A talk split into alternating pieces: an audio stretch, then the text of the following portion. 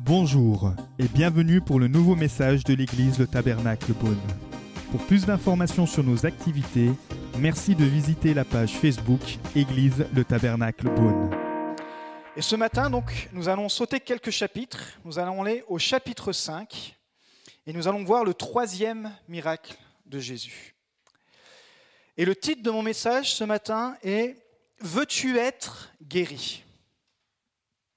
Alors il y a le texte qui va s'afficher et on va lire au chapitre 5 les 16 premiers versets. Après cela, il y eut une fête juive et Jésus monta à Jérusalem. Or, à Jérusalem, près de la porte des brebis, il y a une piscine qui s'appelle en hébreu Bethesda et qui a cinq portiques. Sous ces portiques, un grand nombre de malades étaient couchés des aveugles, des boiteux, des paralysés. Ils attendaient le mouvement de l'eau, car un ange descendait de temps en temps dans la piscine et agitait l'eau. Et le premier qui descendait dans l'eau, après qu'elle avait été agitée, était guéri, quelle que soit sa maladie. Là se trouvait un homme infirme depuis 38 ans.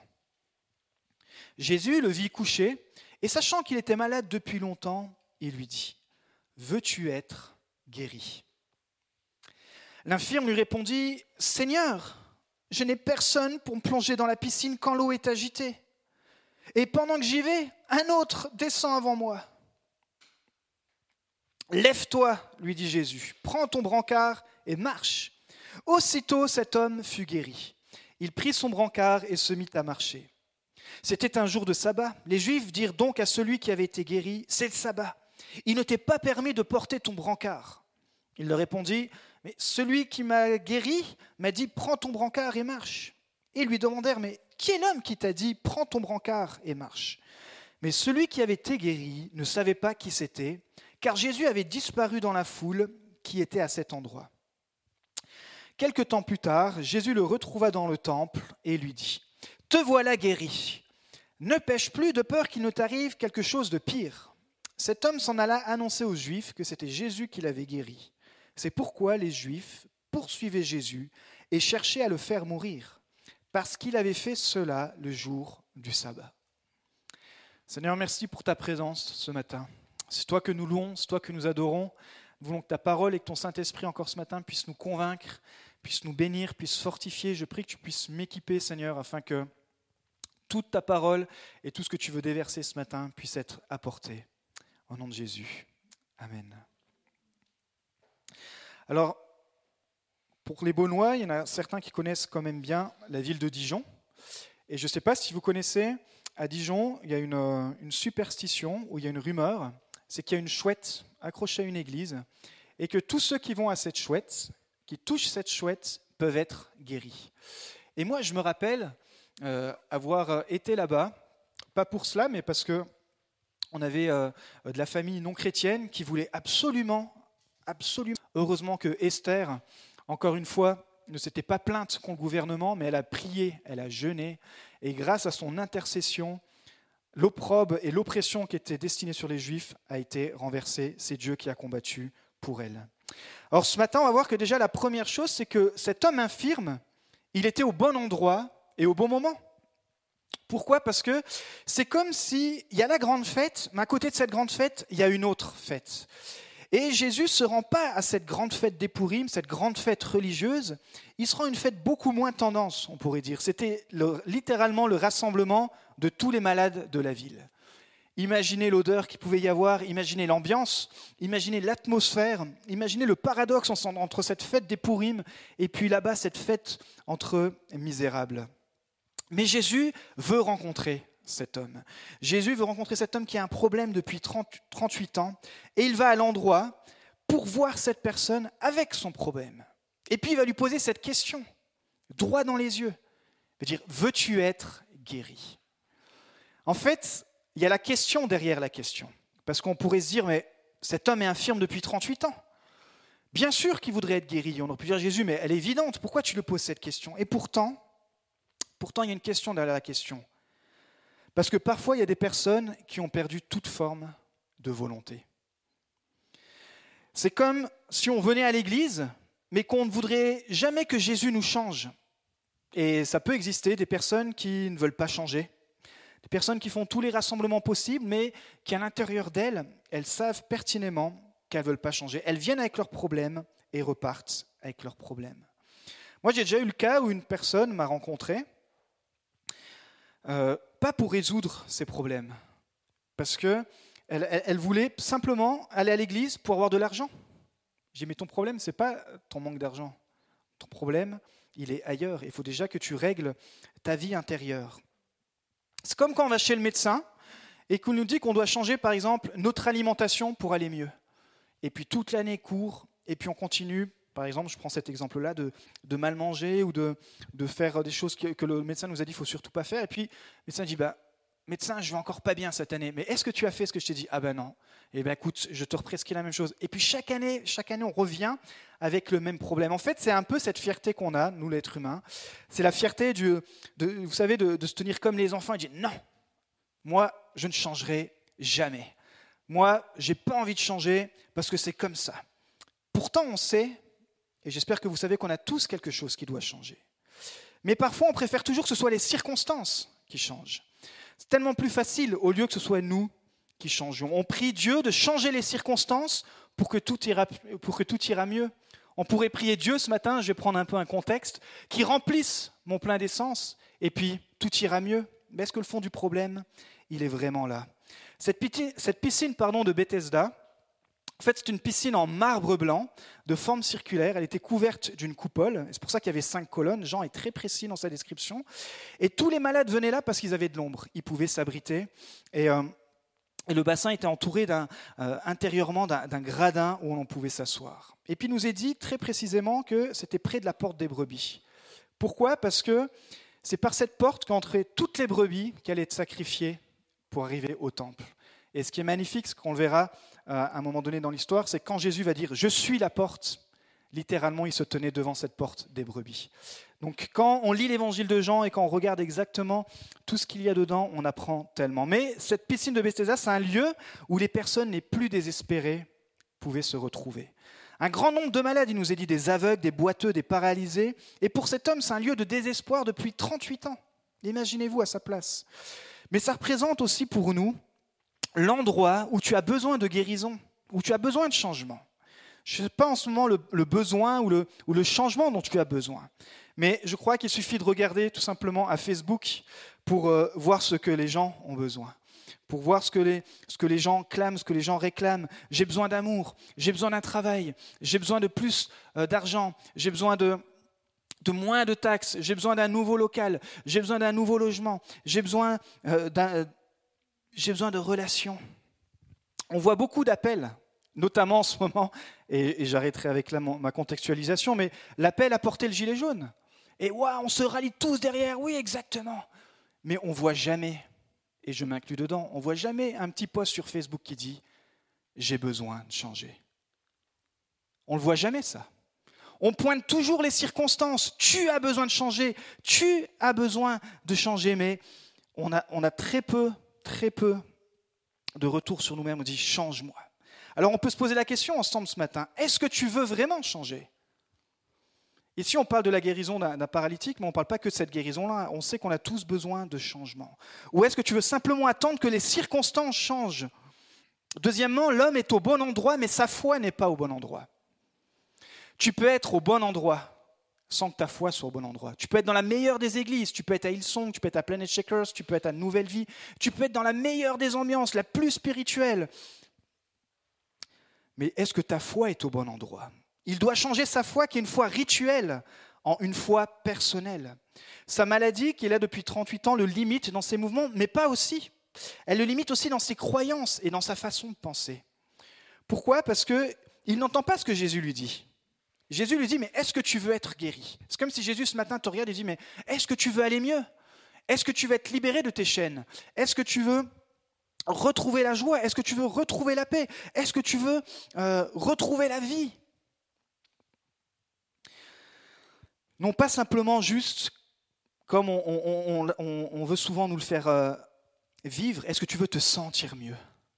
Ah, quand je vais à l'église, je me sens mieux mais on peut se sentir mieux pendant des années et jamais changer. On a ce gilet jaune sur nous Dire non, oui, je vais à l'église, je prends ma petite dose, et puis, euh, mais finalement, je change jamais. Et c'est pour ça qu'on peut être dans l'église de la grâce, mais être religieux. Ça, c'est quelque part l'esprit que Jésus va, euh, contre lequel il va se battre. On peut venir dans notre zone de confort et rester inchangé toute notre vie. Ce que représente la piscine de Bethesda, c'est un lieu de confort pour les plaintes. Un lieu où tu restes dans la même place à écouter les mêmes histoires sans que rien ne change.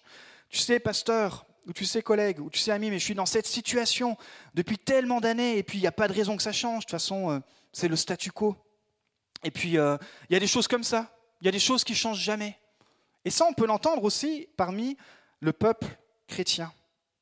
Alors que on met ce masque de la foi religieuse et on dit, bah, j'attends en fait, j'attends qu'un ange vienne toucher l'eau. Ça paraît bien spirituel, vous savez, dans notre langage à nous. Ça paraît très rituel, justement. Cet homme, il a une foi rituelle en l'ange qui vient toucher l'eau. Il est dit qu'ils attendaient le mouvement de l'eau, car un ange descendait de temps en temps dans la piscine et agitait l'eau, et le premier qui descendait dans l'eau après qu'elle avait été agitée était guéri, quelle que soit sa maladie. En fait, cette histoire, c'est une superstition. Parce que ils avaient mis toute une superstition autour du pouvoir curatif de l'eau de la piscine. En fait, il nous est dit dans, dans les commentaires et dans les textes que même la piscine avait une couleur rougeâtre. Mais c'est à cause des minéraux qu'il y avait au fond de l'eau. Et puis l'eau, effectivement, s'agitait, mais pourquoi? Parce qu'elle était alimentée par une source intermittente. Mais non, on a préféré dire, voilà, il y a eu une histoire à un moment donné, et puis il y a tout un rituel, il y a, tout un mysticisme autour de ça, et puis tu vas voir, quand un jour l'ange va descendre, alors je vais être guéri. En fait, cet homme, il dit littéralement à Jésus, j'ai plus la foi en cet ange, en ce rite, en cette habitude, en cette chouette à Dijon, qu'en toi. Parce que c'est plus facile, quelque part. C'est plus facile de croire à ça. Et euh, parfois, on est pareil. Nous voulons du changement dans nos vies, mais nous attendons que le changement descende. On veut que, on attend que Dieu descende et il répare mes erreurs. On attend que Dieu descende et me donne du travail. On attend que Dieu descende, soit lui qui me donne une maison, qui me donne un mari, qui me donne une femme, qui me change la situation. Et on est là, on se cache derrière cette, euh, cette superstition, on attend mais on s'impatiente en même temps, et petit à petit on s'attache à des croyances superficielles et superstitieuses. Et qu'est-ce qui monte en nous? C'est une colère contre Dieu.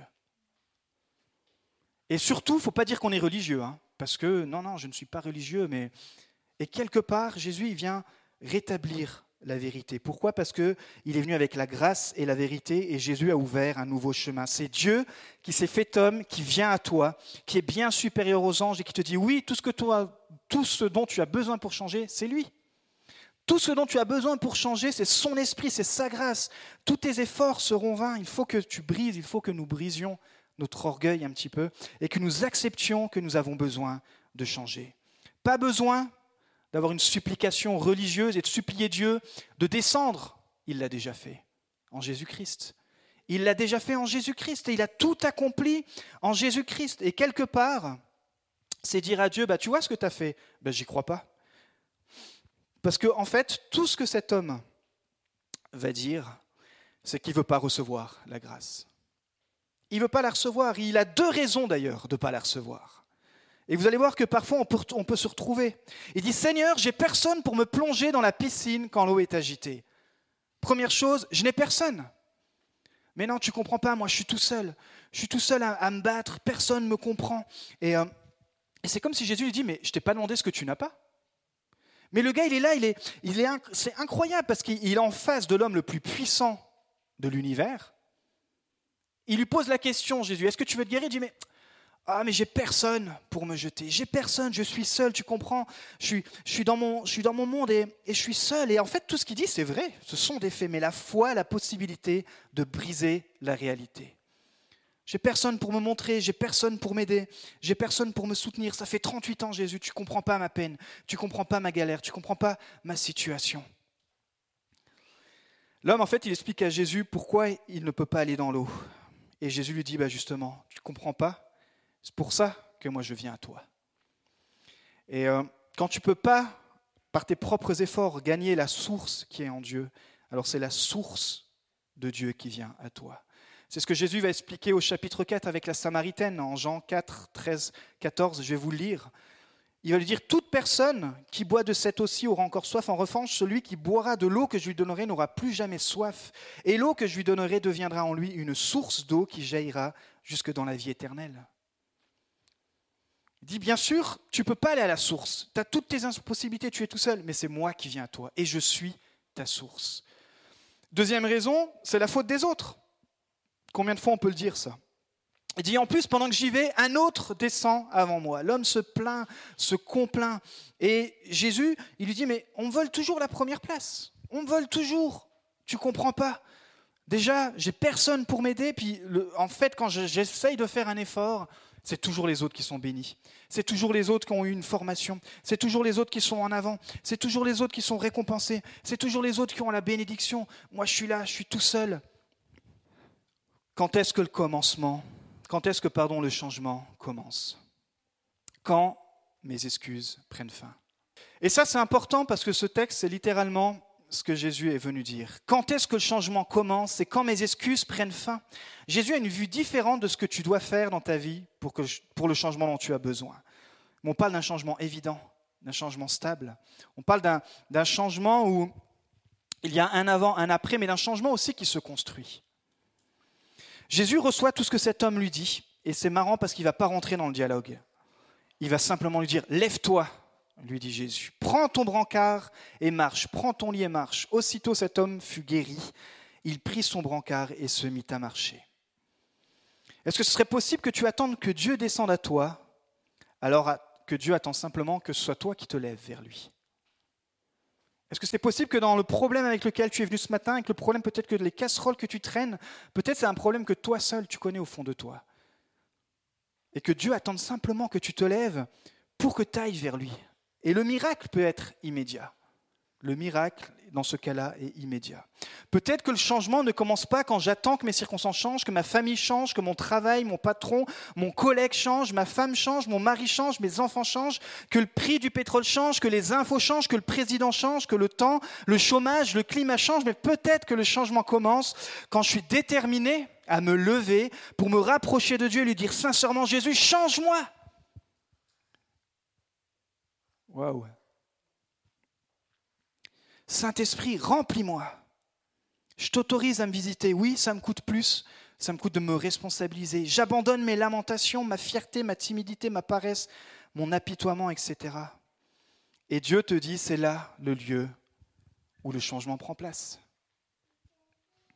Non pas avec tes solutions, non pas avec ta sagesse, non pas avec tes principes, non pas avec tes plaintes, mais avec Jésus. Et troisième point ce matin, Jésus a choisi, a choisi pardon, le jour du sabbat. Sabbat, ça veut dire cesser toute activité. Il dit, quelque temps plus tard, Jésus le retrouva dans le temple et lui dit, Te voilà guéri, ne pêche plus de peur qu'il ne t'arrive quelque chose de pire. Cet homme s'en alla annonçant aux Juifs que c'était Jésus qui l'avait guéri. C'est pourquoi les Juifs poursuivaient Jésus et cherchaient à le faire mourir, parce qu'il avait fait cela le jour du sabbat. Qu'est-ce que c'est le sabbat? C'est avec les lois de, pureté pardon, rituelle, plus la circoncision, le sabbat, c'est ce qui faisait l'identité des Juifs. C'était littéralement l'élément de majeur même de leur identité. Et dans les dix commandements, le jour de sabbat est, prescrit. Je crois que c'est le quatrième commandement. Et la loi mosaïque que Dieu avait donnée à Moïse, elle interdisait de travailler une journée de mettre une journée de repos. Ça, c'était la loi biblique. Mais Dieu n'avait pas précisé quel genre de travail il fallait arrêter. Donc normalement, les Israélites, ils devaient simplement s'abstenir de faire tout ce qu'ils faisaient durant leur occupation normale de la semaine pour s'en remettre à Dieu et dire merci Seigneur, merci pour le travail que tu m'as donné, merci pour la famille que tu m'as donnée, etc. Donc c'était une journée de reconnaissance, littéralement. Mais bien sûr, la tradition, les hommes, et là particulièrement la tradition rabbinique, Juste pour ce commandement-là, ils avaient rajouté 39 travaux interdits. 39 travaux interdits. Par exemple, il pourrait dire interdit de toucher le téléphone pendant que le prédicateur prêche. Une illustration, par exemple, il disait ainsi, faire tomber accidentellement de l'eau sur un gazon est considéré comme un travail, parce que c'est un interdit dérivé des semailles, puisque cette eau peut faire germer des graines ou nourrir des végétaux. Imaginez comme ils étaient, comme ils étaient allés loin. Si vous êtes allé en, Israël, moi j'ai eu l'occasion d'y aller, euh, Par exemple, le jour du sabbat, les ascenseurs, ils ont un système automatique pour éviter aux usagers que tu appuies sur, euh, sur le bouton.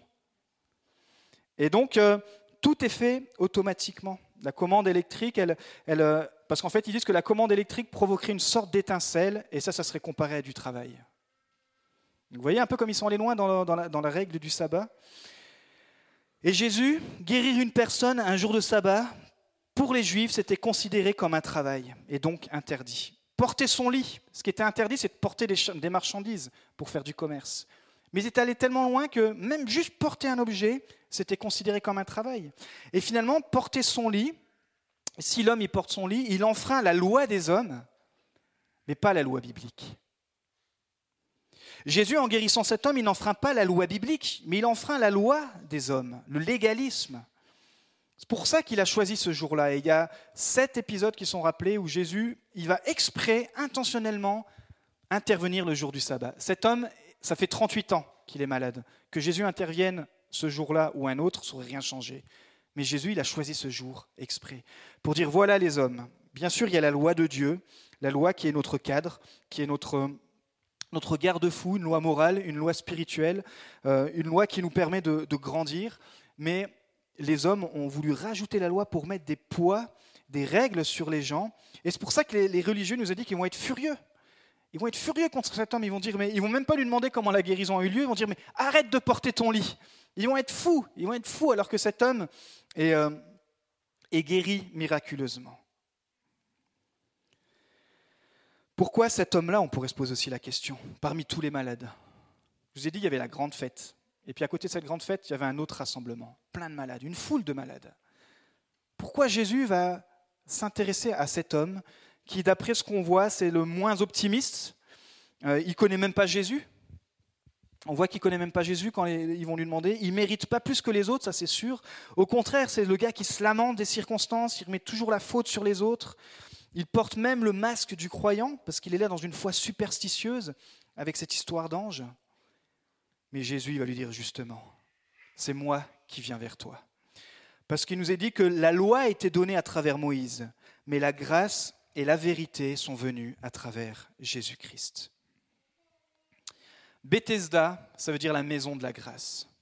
Bethesda, ça veut dire la maison de la grâce. Et cet homme ne méritait pas d'être guéri, il était au bon endroit, mais sa foi n'était pas au bon endroit. C'est pour cela que Jésus va, le guérir, parce qu'il voulait montrer le nouveau chemin. Il voulait montrer cette grâce. Plus tard, il nous a dit que cet homme va retrouver où? Va retrouver, va retrouver cet homme dans le temple. C'est-à-dire que quelque part, cet homme avait compris. Il va retrouver, cet homme avait apporté sa reconnaissance dans le temple. Il avait repris le chemin spirituel, le, chemin pour dire maintenant, je vais mettre ma vie en règle.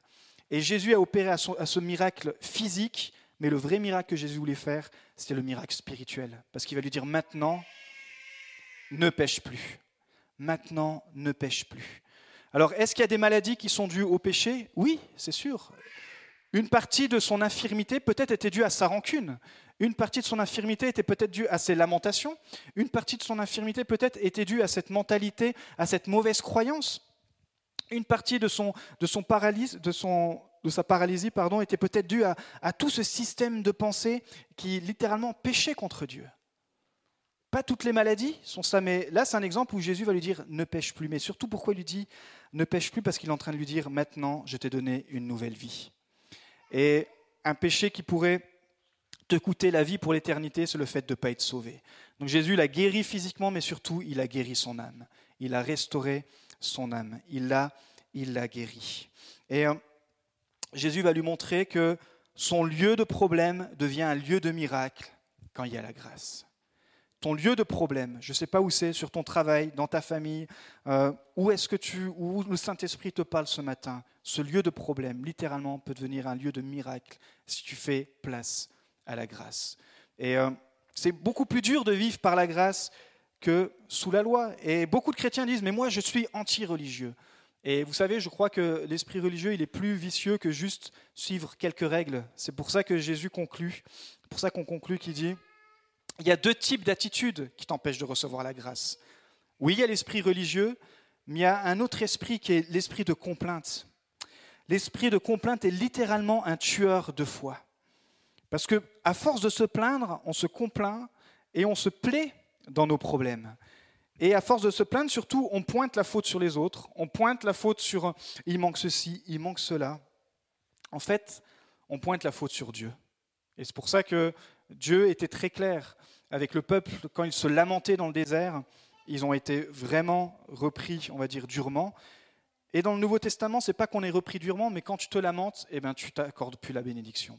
Tu as une grâce, tu n'as plus les yeux ouverts. Tu es comme cet homme, euh, comme ces aveugles qui sont là. Tu, deviens aveugle spirituellement. Tu deviens plus sensible euh, spirituellement. Tu, tu, prends les choses de ce monde et puis bah, tu les prends avec toute une vision humaine. Alors que quand tu apprends à vivre sous la grâce de Dieu, c'est dire bah, Seigneur, je veux apprendre à te voir comme toi, tu veux que je te vois. Alors, quand le changement s'opère, quand ma foi est au bon endroit et quand mes excuses prennent fin. Je ne sais pas où en est votre foi, vous êtes en tout cas au bon endroit ce matin. Est-ce que votre foi est au bon endroit? Est-ce que par rapport aux problèmes, par rapport aux situations qu'on vit, est-ce que par rapport aux challenges, aux, défis qu'il y a dans votre vie, est-ce que ta foi ce matin est au bon endroit? En tant que chrétien, c'est cette question que je me pose, cette question qu'on doit se poser. Est-ce que tes excuses prennent fin? Ou est-ce qu'il y a toujours un discours d'excuses dans, le fait de ne pas changer ton problème. Voyez? Est-ce que tu te lèves ce matin? Et si ce matin, Jésus te posait cette question, à toi, quels sont les problèmes qui entachent ta vie? Veux-tu t'en sortir? Est-ce que tu veux est-ce que tu veux vraiment aller mieux? Est-ce que tu veux guérir? Et je ne parle pas juste, euh, on a bien compris que ça va au-delà d'une guérison physique, c'est surtout un état d'esprit. Est-ce que tu es prêt à abandonner tes, lamentations? Est-ce que tu es prêt à être vrai avec toi-même? Quand Jésus lui a posé cette question, il était vrai, il est venu avec la grâce, mais il est venu avec la vérité. Il lui a dit, est-ce que tu veux vraiment guérir? Ou est-ce que, sous le couvert de la grâce, je vais continuer de te plaindre? Et oui, effectivement, mon pauvre bonhomme, il n'y a personne pour t'emmener. Et oui, ce, cet ange, ah ben, ça fait longtemps qu'il n'est pas venu. Hein. Et puis, non, Jésus va droit avec la vérité et dit Veux-tu être guéri? La question derrière la question, on se la pose ce matin. Est-ce que tu veux être guéri de cette mauvaise habitude? Est-ce que tu veux être euh, guéri de, cette euh, façon de penser qui t'éloigne de la grâce de Dieu? Est-ce qu'on peut simplement ce matin se lever et on va terminer Nous espérons que vous avez apprécié le message de cette semaine. Pour plus d'informations sur notre Église, merci de visiter la page Facebook Église le Tabernacle Beaune.